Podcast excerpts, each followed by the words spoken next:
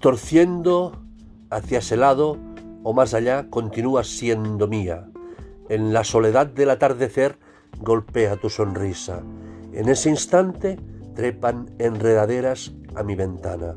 El viento de lo alto cimbra la sed de tu presencia, un gesto de alegría, una palabra de pena que estuviera más cerca de ti.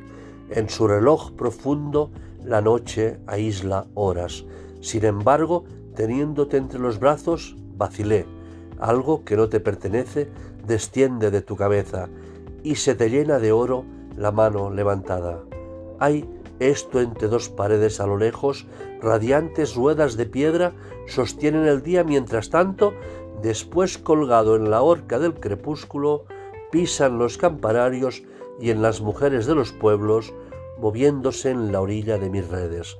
Mujer querida, en mi pecho tu cabeza cerrada, a grandes llamaradas el molino se revuelve y caen las horas nocturnas como murciélagos del cielo. En otra parte, lejos, lejos, existen tú y yo, parecidos a nosotros. Tú escribes margaritas en la tierra solitaria, es que ese país desierto nos pertenece.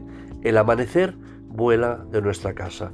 Publicado en La Nación en Santiago 23 de enero de 1925. Tentativa del hombre infinito 1926 Pablo Neruda. Torciendo hacia ese lado.